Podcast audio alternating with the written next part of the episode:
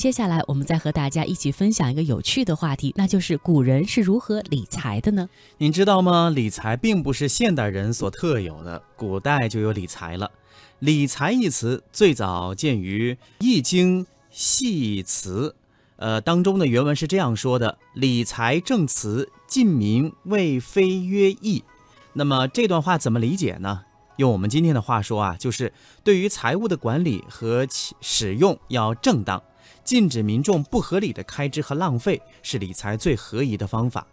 看来，从咱们的祖先开始就知道理财的重要性了。嗯，那说到古人是如何理财的呢？我们为大家分了三个种类哈，大家可以呃当做趣闻来了解一下。首先，第一种呢就是无风险不欢乐，这种理财的原则呢就是高风险高回报。如果说到它的代表人物的话，那就是战国时期的大富豪吕不韦。理财的方法呢是发掘一些有潜力的、价值被低估的物品。低价买进，高价卖出，赚取差额来获得利润。呃，有行家点评说，这些呃，对于那些不懂货的一些刚入手的人而言，这种理财的方式一定要慎选呀，轻则破财免灾，重则倾家荡产。嗯，那么第二种理念呢，就是风险中立型。这个理财的原则是收益覆盖成本与风险，选择最佳的投资机会。代表人物是战国人白圭。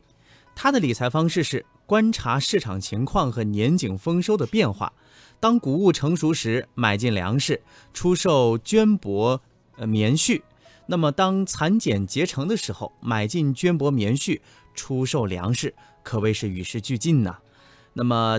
在这儿呢，也有一些现代人的点评啊，说要达到这种状况，每天的新闻联播、财经新闻是必看的，行万里路也是必走的。说到第三种理财的方式呢，呃，可能会比较实用，因为它不要风险，这是古代最流行的一种理财方式，追求的是低风险量入而出。代表人物就要说到是大文豪苏轼，那方式是什么呢？是控制开支，具体是每个月发工资的时候就取出四千五百文。分成三十堆以后呢，用绳子穿起来，每天取一串儿。可惜呢，这种节流还是很难以维持生活，他只好带着家人开荒种地，以此来开源。当然了，现代人点评说，这种理财方式其实就是现今提倡的储蓄的方式，把钱积累起来，来保证自己生活比较安稳。